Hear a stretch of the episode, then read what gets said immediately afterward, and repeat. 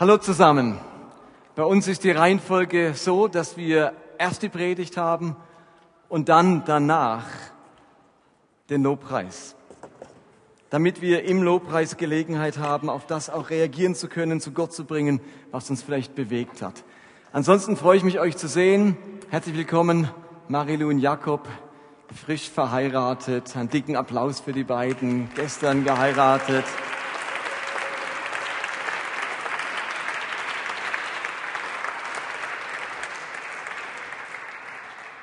Und unser Daniel Zimmermann und die Anne sind am Freitag Eltern geworden von einer kleinen Alva. Und wir werden sie vielleicht nächsten Sonntag dann sehen. Ähm, auch das eine freudige Nachricht. Wir haben letzte Woche, vorletzte Woche angefangen mit dem Thema Ist das alles? Oder kommt da noch etwas? Und das Bild von der Raupe und dem Schmetterling, muss ich hier gerade noch mal einen Timer stellen, dass ich rechtzeitig bin. So. Vom Schmetterling, von der Raupe zum Schmetterling als Symbol, dass diese hässliche Raupe, die noch nicht viel kann, außer fressen, nicht das Ende ist, sondern dass da noch etwas wartet. Ein wunderschöner Schmetterling, der fliegen kann. Und ich habe euch die letzten beiden Wochen ordentlich eingeheizt mit der Aussage, dass auf uns noch etwas wartet im Leben, dass Gott noch etwas vorhat, dass das noch lang nicht alles ist, was wir bisher erlebt haben. Und dass Gott uns einen ungeheuren Schatz, eine, einen Reichtum, eine Herrlichkeit anvertrauen möchte. Und dass unser Ende noch lang nicht das Ende Gottes ist. Und ich habe euch aus dem Alten Testament Beispiele gebracht und aus dem Neuen Testament, wo immer wieder die Situation die gleiche war. Die Menschen dachten, das war's gewesen. Hier kommt nichts mehr, hier passiert nichts mehr. Das ist das Ende. Und dann hat Gott eine Tür geöffnet und es war noch lange nicht das Ende. Es kam noch etwas. Denkt an die Geschichte vom Lazarus, der schon vier Tage lang tot im Grab liegt. Und jeder den Eindruck hatte, das ist jetzt wirklich das Ende. Also der stinkt schon, da kann man nichts mehr machen. Und dann wurde sogar dieser Lazarus noch auferweckt. Es geht noch ganz, ganz viel. Und unser Wunsch ist es, dass in dieser Predigtserie ihr entdeckt, was Gott mit eurem Leben vorhat was auf euch noch wartet. Und gleichzeitig werden mir sicher einige sagen, lieber Martin, das ist ja alles recht und gut, aber bei mir geht wirklich nichts mehr. Ich bin irgendwie am Ende. Ich stecke irgendwie fest. Ich bin in der Sackgasse. Du powerst da so los in der Predigt und ich erlebe so anders in meinem Leben. Und aus diesem Grund möchte ich heute eine Predigt halten, die ich den Glaubenszyklus genannt habe. Ich möchte der Frage nachgehen, wie wir mit den Zeiten umgehen können, in denen eben scheinbar nichts mehr geht. Wie müssen wir diese Zeiten deuten und wie überleben wir sie? Also ich bleibe bei meiner Aussage. Es geht noch etwas. Auf uns wartet, wartet Ungeheuerliches. Aber es ist auch eine Realität, dass wir manchmal ziemlich lange darauf warten und eben nicht erkennen können, wann und ob da überhaupt noch etwas gehen soll. Und ich möchte diese Situation ansprechen. Wenn wir die nicht einordnen können, den Stillstand in unserem Leben, dann kann uns das so entmutigen, dass wir nicht mehr das anstreben, was Gott eigentlich für uns hat. Und es gibt einen wunderschönen Vergleich von Jesus, ein Bild, das uns eben hilft, diese Zeiten des Stillstands besser zu verstehen. Und ihr habt den Text auch auf eurem Predigtzettel, da steht, und ist sehr bekannt in Johannes 15 ab Vers 1. Ein bekannter Text. Und ich lese ihn euch mal vor. Da heißt es, ich bin der wahre Weinstock und mein Vater ist der Weinbauer. Jede Rebe an mir, die nicht Frucht trägt, schneidet er ab. Eine Rebe aber, die Frucht trägt, schneidet er zurück. So reinigt er sie, damit sie noch mehr Frucht hervorbringt. Ihr seid schon rein, Ihr seid es aufgrund des Wortes, das ich euch verkündigt habe. Bleibt in mir und ich werde in euch bleiben. Eine Rebe kann nichts aus sich selbst heraus, kann nicht aus sich selbst heraus Frucht hervorbringen. Sie muss am Weinstock bleiben. Genauso wenig könnt ihr Frucht hervorbringen, wenn ihr nicht in mir bleibt. Ich bin der Weinstock und ihr seid die Reben. Wenn jemand in mir bleibt und ich in ihm bleibe, trägt er reiche Frucht ohne mich könnt ihr nichts tun. Soweit der Text. Jesus wählt also das Bild des Weinstocks mit seinen Zweigen, um es als Vergleich für unser Leben bzw. unsere Beziehung zu ihm zu gebrauchen. Und ich glaube, dass die wenigsten sich wohl mit Weinbau auskennen. Also jeder hat schon mal einen Weinberg gesehen und Trauben gegessen und Wein getrunken, aber die Kunst des Weinanbaus und vor allem die Kunst der Rebenerziehung ist den meisten vollkommen unbekannt, also zumindest mir. Ich komme ja nicht mal draus, wie man Obstbäume schneidet, aber Weinstöcke anbauen und sie so zu behandeln und zu bearbeiten und zu beschneiden, dass Frucht entsteht, das ist eine besondere Kunst. Zur Zeit Jesu gehörte das allerdings zur Allgemeinbildung. Zu seiner Zeit wusste jeder, wie man Reben anbaut. Das war Handwerkszeug. Der Großteil der Bevölkerung war Landbevölkerung. Ist anders wie bei uns heute, wo es immer weniger Bauern gibt und die meisten in den Städten wohnen und mit Landwirtschaft nichts mehr zu tun haben. Zur Zeit Jesu waren 90 Prozent der Bevölkerung Landwirtschaft, im Landbau, Landwirtschaft tätig. Und da haben die meisten sich ihren kleinen Weinstock angelegt für ihren eigenen Wein also zur Zeit Jesu war das Allgemeingut. Und Jesus wählt eben Bilder, die zur damaligen Zeit absolut relevant waren. Und wir denken heute, wir brauchen da eine Exegese dafür, in irgendein Lexikon, um zu wissen, hey, wie ist das nochmal mit dem Weinstock und was ist die Rebe und so weiter. Aber damals war das tatsächlich Allgemeingut. Also wenn Jesus vom Weinstock und den Reben redet, dann meint er mit Weinstock sich selbst und mit den Reben uns. Und die Früchte, das ist das, was aus unserem Leben heraus entstehen soll. Weinstock, wenn er also durch ein Weinfeld läuft, das ist das, was aus dem Boden rauskommt. Man hat oben meistens so einen dicken, dicke Knolle. Ähm, das ist, weil, weil da eben da was dran gepfropft wurde. Das ist der Weinstock. Und dann gehen so Äste weg. Die sind dann so schön gebunden. Das ist die Rebe. Und an der Rebe hängen dann die weißen oder die blauen Trauben, die Früchte. Seht ihr da gut? Also das ist die Rebe, da hängen die Früchte dran. Und dann ist das Ganze an einem Weinstock, der in die Erde geht. Und jetzt ist das Bild so, Jesus ist dieser Weinstock, wir sind die Reben und eben die Frucht, die soll aus unserem Leben entstehen. Und jeder Weinbauer weiß, dass es je nach Alter des Weinstocks fruchtbare und unfruchtbare Zweige gibt. Das ist wirklich so, wenn Jesus sagt, die unfruchtbaren, die schneidet er weg. Das ist wirklich so. Bei einem Weinstock gibt es fruchtbare und unfruchtbare Zweige, Reben. Und die einen werden abgeschnitten und die anderen werden zurückgeschnitten. Denn nur so kann der Weinbauer sicherstellen, dass seine Weinstöcke immer genug Frucht tragen, dass sie wachsen, dass sie stabiler werden und nicht unter der Last der Trauben brechen. Man kann sagen, dass das Leben eines Weinstocks und das einer Rebe einem gewissen Rhythmus unterworfen ist. Und Jesus greift diesen Rhythmus auf und gebraucht ihn, um uns etwas zu lehren für unser Leben. Und der Rhythmus, den Jesus beschreibt, das ist Frucht bringen, wachsen, beschnitten werden und bleiben oder ruhen. Das ist der Rhythmus, diese vier Dinge. Ihr habt das auch grafisch dargestellt auf einem Predigtzettel, ihr könnt das auch gerne eintragen. Also diese vier Verben beschreiben den Lebensrhythmus eines Weinstocks. Er wächst, logisch, der wächst und gedeiht, dann bringt er Frucht, das ist jetzt gerade die Zeit. Meine Frau und ich machen sehr gerne momentan Spaziergänge durch die Reben und gehen in irgendeine Straußenwirtschaft, um neuen Wein zu trinken. Da waren wir gerade am Freitag miteinander unterwegs und dann läuft man durch wunderschöne Weinberge, die voll hängen mit Trauben. Also die bringen Frucht und dann werden die wieder zurückgeschnitten.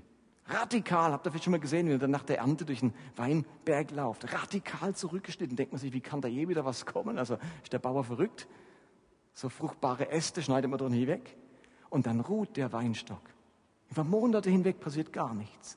Und dann fängt er wieder an zu wachsen. Die Äste wachsen wieder. Und plötzlich läuft man in einem Jahr wieder durch die Weinberge und es hängen Tonnen von Trauben an diesen, Wein, die, an diesen Weinbergen.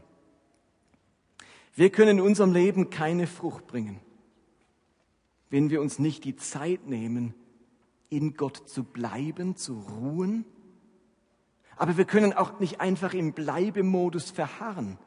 Denn eine Rebe, die muss schlussendlich Frucht bringen. Denn wenn sie keine Frucht bringt, wird sie abgeschnitten und ins Feuer geworfen, sagt Jesus. Also Jesus beschreibt einen ganz wichtigen, entscheidenden Rhythmus christlicher Nachfolge. Er redet vom Bleiben, vom Beschnittenwerden, vom Wachsen und vom Fruchtbringen. Dieser Rhythmus ist eine Erfindung Gottes in der Natur, aber vor allem auch in unserem geistlichen Leben. Und es ist ganz wichtig, dass wir diese Phasen erkennen, verstehen und richtig deuten und vor allem mitkriegen, in welcher Phase steckst denn du gerade? Von diesen vier Daseinsphasen eines Weinstocks. In welcher steckst du gerade? Ihr Lieben, ich kenne zu viele Gemeindestrategen und Prediger, die der christlichen Welt verkündigen, dass es immer vorangeht, immer bergauf, immer Wachstum, immer mehr. Und jeder Stillstand, jede Stagnation und jedes Innehalten scheint nicht dem Willen und der Absicht Gottes zu entsprechen.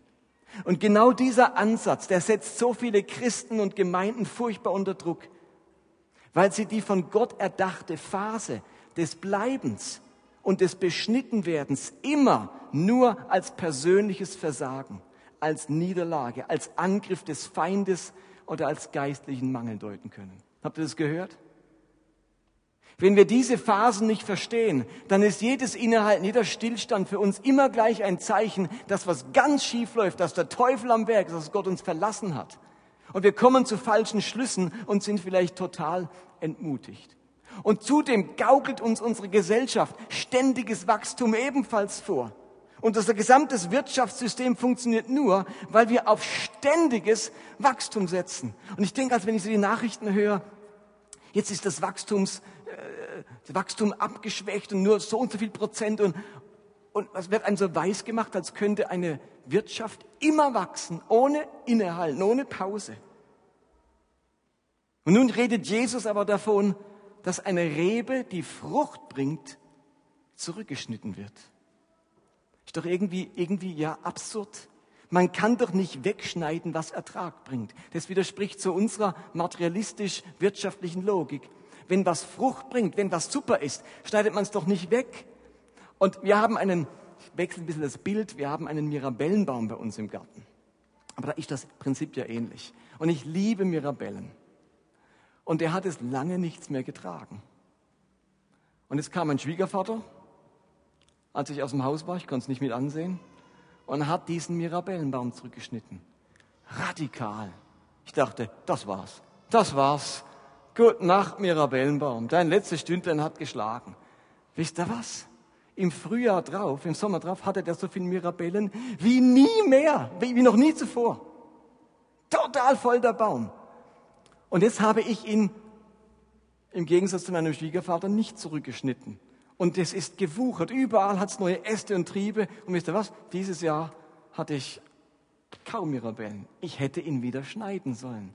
Aber meine innere Logik sagt, man schneidet doch nicht weg, was Frucht bringt, was Ertrag bringt. Das ist ja paradox. Ich schneide mir ja den Ast ab, auf dem ich sitze, das Futter, von dem ich esse, das kann man doch nicht wegschneiden.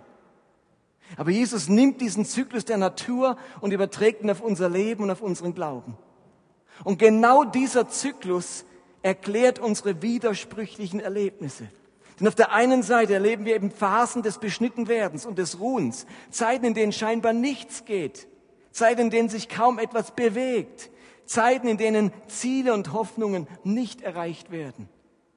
Denn es sind oft Zeiten des Ruhens, des Bleibens, des Stärkens und des Vertrauens.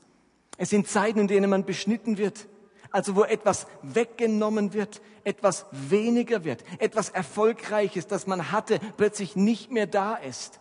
Das wirkt eher wie rückwärts als wie vorwärts. Auf der anderen Seite sollen wir auch Momente des Wachsens und des Fruchtbringens erleben. Zeiten, in denen eben wieder was geht. Zeiten, in denen deutlich wird, dass wir noch lange nicht am Ende sind, sondern dass das nur eine Phase war. Zeiten, in denen neue Ziele erreicht werden viel Bewegung da ist, Wachstum geschieht. Zeiten, in denen wir Frucht bringen, Segen erleben, Segen weitergeben und erfolgreich sind. Zeiten, in denen wir unser Land einnehmen, unser Gebiet vergrößern und unser Potenzial entfalten. Und diese Zeiten will Gott. Das ist sein Ziel bis zu unserem letzten Stündlein, dass wir etwas bewegen und dass da noch was geht in unserem Leben und dass wir uns ja nicht mit weniger zufrieden geben. Aber damit wir diese Zeiten erleben, damit wir in diese Fruchtbarkeit, in dieses Meer hineinkommen, baut Gott Phasen ein, die sich total anders anfühlen. Des Beschnittenwerdens und des Ruhens. Und wenn wir diese Phasen nicht verstehen und nicht nutzen, dann sind wir vielleicht ganz, ganz lange ohne Frucht und ohne Wachstum. Denn es braucht diese Phasen, wir müssen sie nutzen, dass dieser Zyklus weitergeht und wir wieder Land einnehmen können. Aber wer sich fälschlicherweise mit dem Ruhen und mit dem Beschnittenwerden als Dauerzustand abfindet und verliert seine Erwartung und Hoffnung, dass da wieder was kommt, dass noch was auf ihn wartet, dass er wieder wachsen kann, dass Gottes Reich gebaut werden kann, der verpasst dann ganz viel, was Gott eben für ihn hat. Es bleibt dabei, ich sag's nochmal, Gott hat, erinnert euch, hyper, hyper, ex, weit, weit mehr, als wir uns vorstellen können für uns. Warum will Gott kein ständiges Wachstum und keinen ständigen Erfolg? Warum hat er das so eingerichtet? Er auch sagen können, ich mache so, immer wachsen, immer vorangehen.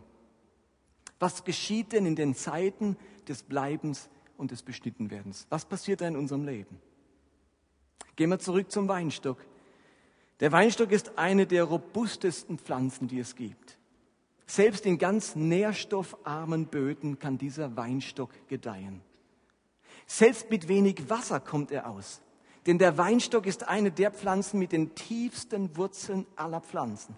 Sie reichen durchschnittlich fünf Meter in den Boden. Und manchmal kann ein Weinstock 20 Meter tiefe Wurzeln entwickeln, entwickeln, um auch noch den letzten Tropfen Wasser zu erreichen. Zudem hat der Weinstock drei verschiedene Arten von Wurzeln. Neben diesen tiefen sogenannten Fußwurzeln hat der Weinstock Seitenwurzeln, die dem Weinstock Stabilität verleihen und sogenannte Tauwurzeln, die dem Weinstock die Fähigkeit geben, sogar das Wasser des morgendlichen Taus für seine Wasserversorgung zu verwenden. Ein ausgefeiltes Pflänzchen, robust. Und gerade in Zeiten, wo keine Frucht wächst, vertiefen und verbreiten sich diese verschiedenen Wurzeln. Jetzt steckt er seine Energie nicht in die Frucht, sondern in die Wurzeln. Und deswegen hat das Beschnittenwerden einen Grund. Nicht so, dass Gott sagt, also ich habe einfach ein halbes Jahr lang keinen Bock auf Trauben. Wenn ich so viele Trauben hatte, will ich keine mehr, deswegen beschneide ich den. Nein, er macht es, weil er sagt, diese Trauben können nur wachsen, dieser Weinstock kann nur diese Trauben tragen und stabil sein, wenn er auch in der anderen Phase seine Wurzeln vertieft, sie verbreitert und damit fähig ist, in Zukunft mehr Trauben zu tragen. Wer den Glaubenszyklus nicht versteht, und dass dieses Ruhen und Beschnittenwerden wichtig ist, der kommt nämlich in eine ganz große Versuchung. Und ich glaube, dass besonders Pastoren, aber auch eifrige Christen in diese Versuchung geraten. Nämlich in Phasen des Beschnittenwerdens und des Ruhens geben diese eifrigen Christen ganz besonders viel Gas. Sie zeigen ganz besonders Anstrengung. Sie geben alles. Sie gönnen sich keine Ruhe weil sie die Fruchtlosigkeit, den Stillstand für eine Niederlage oder die Abwesenheit von Segen halten oder das Symptom eines schwachen Glaubens und sie geben umso mehr Gas. Aber sie missachten damit Gottes Glaubenszyklus und sie katapultieren sich selbst in einen Burnout, in Überforderung und geistliche Erschöpfung. Als Pastor ist das was ganz Gefährliches, wenn es in der Gemeinde nicht so läuft, weil die Gemeinde vielleicht gerade in der Beschneidungs- und Ruhephase ist. Das gilt nicht nur für unser Leben, das gilt auch für Organisationen und für Gemeinden. Dann sind Pastoren versucht zu sagen, hey, jetzt geben wir aber Vollgas. Jetzt aber Vollgas. Und dann werden alle angespornt und heiß gemacht. Und am Ende landen ganz viele bei einer Erschöpfung. Wichtig ist zu erkennen, in welcher Phase stecken wir und was ist die angemessene Reaktion und Verhaltensweise drauf. Jesus redet von diesen verschiedenen Phasen immer wieder im Neuen Testament. Immer dann, wenn er über Nachfolge spricht. Das ist nicht die einzige Stelle vom Weinstock und den Reben.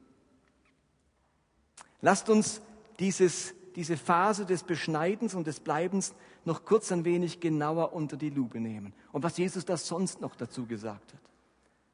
Dieses Beschneiden das bezeichnet Jesus auch noch mit anderen Begriffen, anderen Bildern. So nennt er es zum Beispiel sich selbst verleugnen, sein Kreuz auf sich nehmen, sein Leben verlieren, um es zu gewinnen. Eine Bibelstelle, die von diesem Beschnittenwerden redet, steht in Johannes 12, Vers 24. Ein bisschen ein anderes Bild. Da sagt Jesus, ich sage euch, wenn das Weizenkorn nicht in die Erde fällt und stirbt, bleibt es ein einzelnes Korn. Wenn es aber stirbt, bringt es viel Frucht. Wem sein eigenes Leben über alles geht, der verliert es. Wer aber an dieser Welt sein Leben loslässt, der wird es für das ewige Leben in Sicherheit bringen. Ich kann mir vorstellen, wie es abgelaufen ist. Jesus hat seinen Jünger um sich und er will ihnen immer wieder erklären, was Jüngerschaft bedeutet. Und er kommt an einen Weinberg vorbei und sagt, übrigens, ihr lieben Jünger, Jüngerschaft ist wie so ein Weinstock.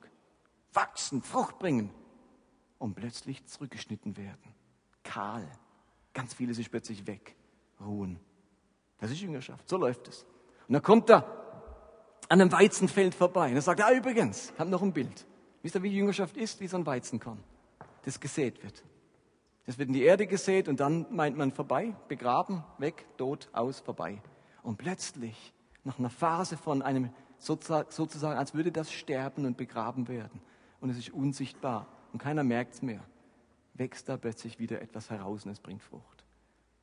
Und so gebraucht Jesus immer wieder verschiedene Bilder und Gelegenheiten, um deutlich zu machen, dass das zu unserem geistlichen Leben, zu unserer Nachfolge dazugehört. Phasen vom Beschnittenwerden, wo etwas sterben muss in uns, wo wir etwas loslassen müssen.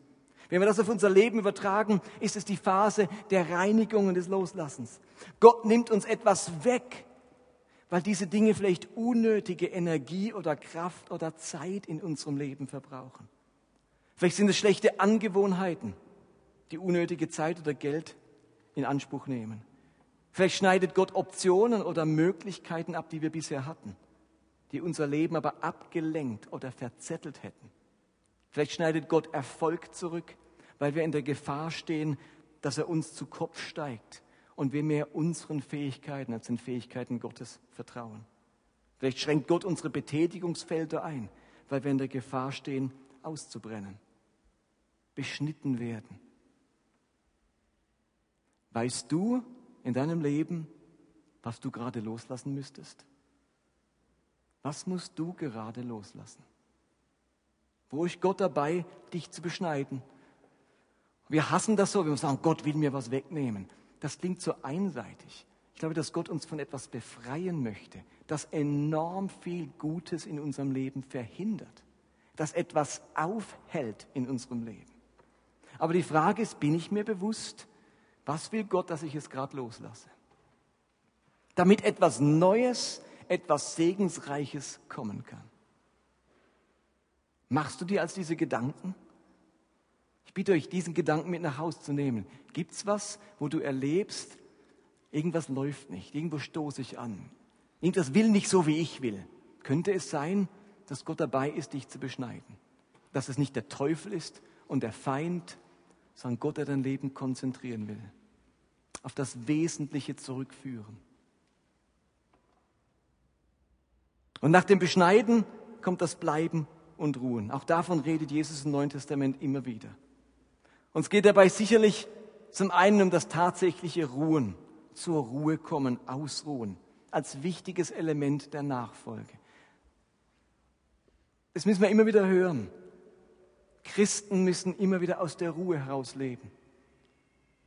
Es wird so oft betont im Neuen Testament, es ist noch eine Ruhe vorhanden für das Volk Gottes. Wir dürfen nicht Getriebene sein.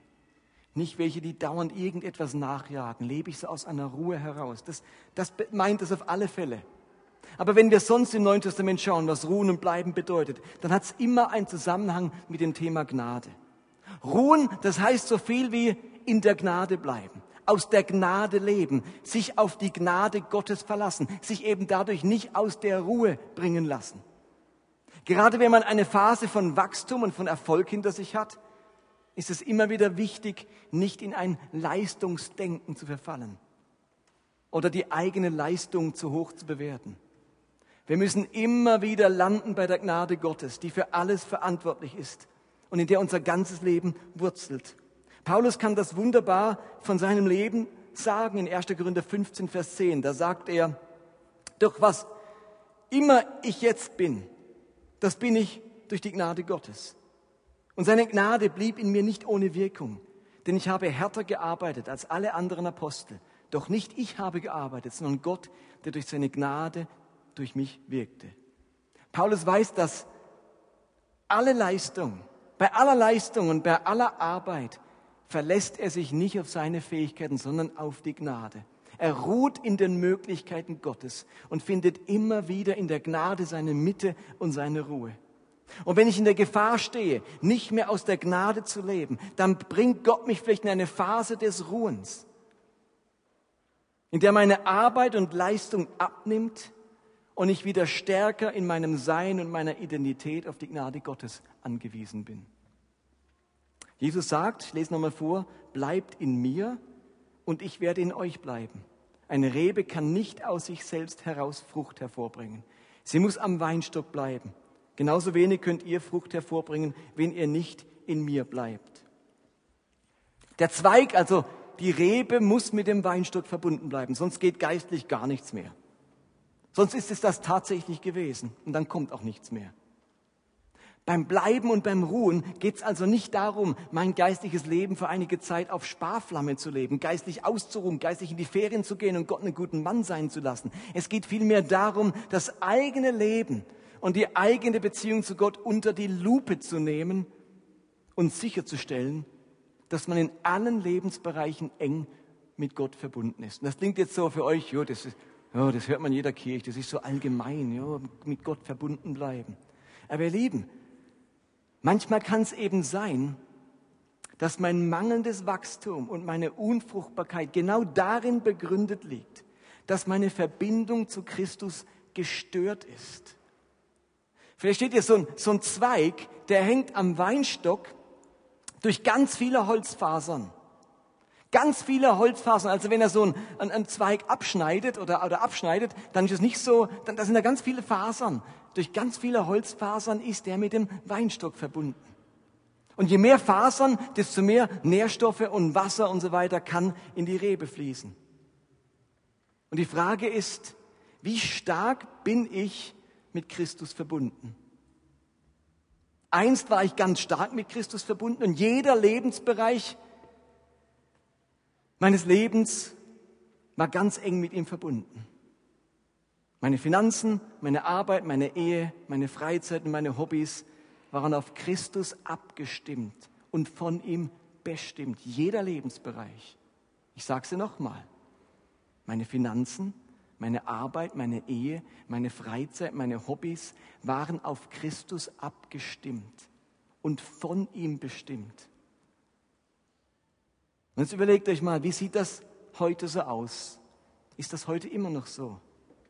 Oder gestalte ich inzwischen mein Leben zu weiten Teilen selbst? Und Christus suche ich dann auf, wenn es vielleicht ums Thema Gottesdienst geht oder eine, eine Schwierigkeit in meinem Leben auftaucht. So ein Zweig, der über ganz viele Holzfasern mit dem Weinstock verbunden ist, der hat Probleme, wenn von den vielen Fasern ganz viele weg sind und nur noch ein paar wenige übrig bleiben. Je mehr Fasern, je mehr Lebensbereiche von Christus bestimmt werden und ich dadurch mit ihm verbunden bin, desto intensiver und kraftspendender ist diese Beziehung. Überleg dir auch das, wie viele meiner Lebensbereiche sind Christus bestimmt und wie viele sind selbst bestimmt. Und wir sagen so schnell, mein ganzes Leben ist Christus bestimmt. Aber ist das wirklich so? Ist das, was ich beruflich mache und wie ich es mache, von Christus bestimmt? Ist mein Engagement in meine Hobbys, die Zeit, die ich dort aufwende, das Geld von Christus bestimmt? Oder finde ich das einfach so toll? Versteht ihr, das ist ein Unterschied. Das, was in meiner Ehe läuft, wird das von Christus bestimmt? Oder bestimmt meine Lust, meine Laune, meine Zuneigung oder meine momentane Abneigung meine Ehe? Mein Dasein in der Gemeinde, das Maß, wie ich das lebe, ist das von Christus bestimmt? Ist diese Faser mit ihm verbunden? Oder ist es das Maß, das ich gewählt habe, damit es gut passt zu allem anderen in meinem Leben? Und das Ergebnis, wie es dann aussieht, das sagt noch gar nichts. Wie fromm oder unfromm. Weil Christus kann uns ganz unterschiedlich führen. Die Frage ist einfach, die du dir stellen musst sind all diese Lebensbereiche Christus bestimmt. Bist du dort ganz eng verbunden mit Christus?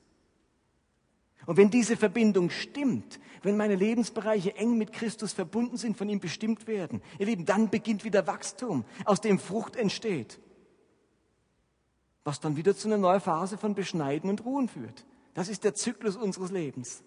Und wenn du gerade in einer Beschneidungsphase bist in deinem Leben, wo scheinbar nichts mehr geht, und wo du den Eindruck hast, das ist es dann gewesen in meinem geistlichen Leben, dann möchte ich dir deutlich machen, dass das nur eine Phase ist und dass da noch mehr auf dich wartet. Da kommt noch was. Gott hat noch eine weitere Runde für dich vor, wo du wachsen kannst, Frucht bringen, Reich Gottes bauen, Erfolg erleben und dein Land einnehmen.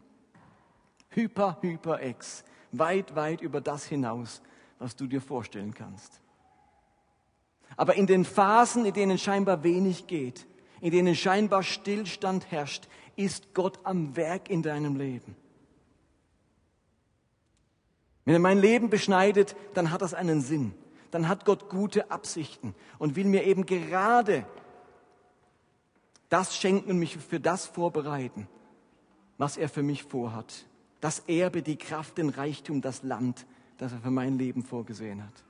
Für mich persönlich heißt das ganz konkret, ich strecke mich auf der einen Seite aus nach diesem überschwänglichen Reichtum, den Gott für mich vorgesehen hat. Ich sage zu Gott, Herr, ich lass dich nicht in Ruhe, bis ich all das habe und das Potenzial erfalte und die Frucht bringe und das Wachstum erlebe und das Land einnehme, das du für mich vorgesehen hast. An dem halte ich fest, das nehme ich in Anspruch. Und trotzdem ist mein Leben nicht eine ständige Erfolgsgeschichte, wo es immer nur bergauf geht.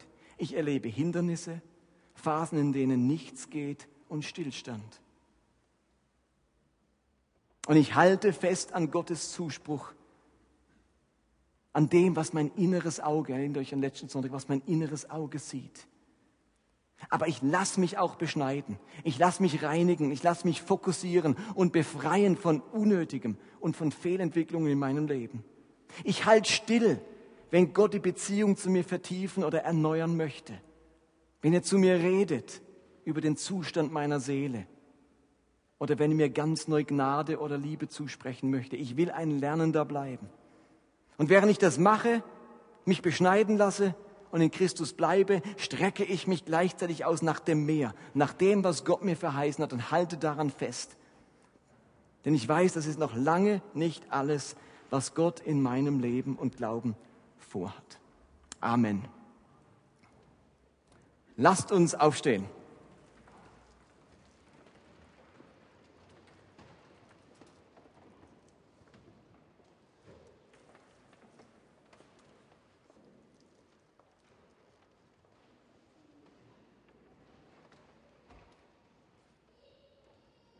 Ich weiß nicht, in welcher Phase du gerade steckst in deinem Leben. Ob es gerade richtig rund läuft und du dich als Schmetterling fühlst oder ob du den Eindruck hast, bei mir schneidet Gott gerade alles weg. Es geht rückwärts anstatt vorwärts. Gott beschneidet mich oder es ist so eine Stillstandsphase. Ihr Lieben, wir bleiben dabei. Diese Predigtserie hat ein Ziel. Mehr von dem, was Gott für uns hat. An dem halten wir fest, da geht es auch noch ein paar Wochen drum. Mehr von dem, was Gott für uns hat. Aber vielleicht ist der Stillstand, den du gerade erlebst und das Beschnittenwerden eine ganz wichtige Etappe für dieses Meer. Ein ganz wichtiger Schritt zu dem, was Gott für dich hat. Und ich möchte euch Mut machen, euch heute Abend ganz Jesus anzuvertrauen, in der Phase, in der er gerade steckt. Wenn du gerade Erfolg erlebst, dann vertraue dich Jesus an und sag, Herr, in dieser fruchtbaren Phase, gebrauch mich, dass es gerade so knallt und tätscht. Und wenn du gerade Stillstand erlebst, dann sag, sag Jesus, ich vertraue mich dir an im Stillstand und bitte dich, dass das Richtige wächst, dass das Richtige passiert in meinem Leben, dass die richtigen Wurzeln packen und dass ich das richtige Zeug loswerde, das nicht in mein Leben gehört. Vertraut euch Christus an, egal in welcher Phase ihr gerade steckt. Okay? Lass uns beten. Ich würde gern für euch beten, mit uns beten, dass Gott das schenkt und drückt doch Gott in eurem eigenen Gebet, in eurem Hände ausstrecken aus, dass ihr euch Gott anvertraut, in der Phase, in der ihr euch gerade befindet. Heiliger Geist, Jesus, ich danke dir, dass du mehr für uns hast, mehr für uns willst. Da ist noch so viel Potenzial in unserem Leben. So viel, dass du uns schenken möchtest. Und zu dem strecken wir uns aus, Herr. Aber wir vertrauen uns heute Abend dir an, dort, wo wir sind, dort, wo wir stehen, egal in welcher Phase es ist. Und bitten dich, gebrauche diese Phase, um zum Ziel mit uns zu kommen. Und wenn du uns gerade beschneidest, Herr, wir sagen dir, wir halten hin. Nimm das aus unserem Leben, was dich davon abhält, uns mehr anzuvertrauen. Reinige uns vor Fehlentwicklungen in unserer Seele. Ich bitte dich, dass die Verbindung zu dir wieder ganz innig wird und jeder Lebensbereich dir unterstellt ist. Komm, Heiliger Geist. Und ich habe den Eindruck, dass heute Abend Leute da sind, die wahrgenommen haben, dass ihre Verbindung zum Weinstock fast abgerissen ist. Das ist noch eine kleine Holzfaser und du hast Angst, dass auch die noch reißt. Und du spürst in dir den Wunsch, diese Beziehung zu Christus zu erneuern dass die wieder stark wird, dass da wieder ganz viele Fasern dich verbinden mit Christus und alle Lebensbereiche ihm unterstellt sind. Wenn du heute Abend an dem Punkt bist, dass du sagst, jawohl, ich will mich wieder ganz neu zu Christus wenden. Ich will nicht, dass das letzte Restchen noch reißt. Ich möchte mich neu hinwenden, mich neu Christus unterstellen. Dann bitte ich dich, heb doch einfach mal deine Hand dort, wo du stehst. Und dann beten wir noch ganz speziell für dich. So eine neue Hinwendung zu Christus. Hat es noch mehr?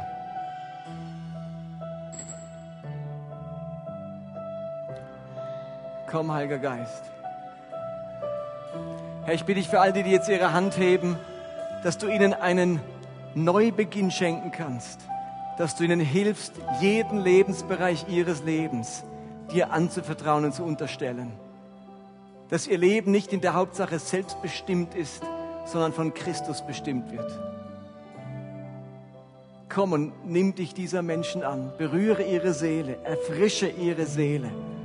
Ich bitte dich, dass du sie befreist von aller Entmutigung, auch vor aller Angst, was du mit ihnen machen könntest.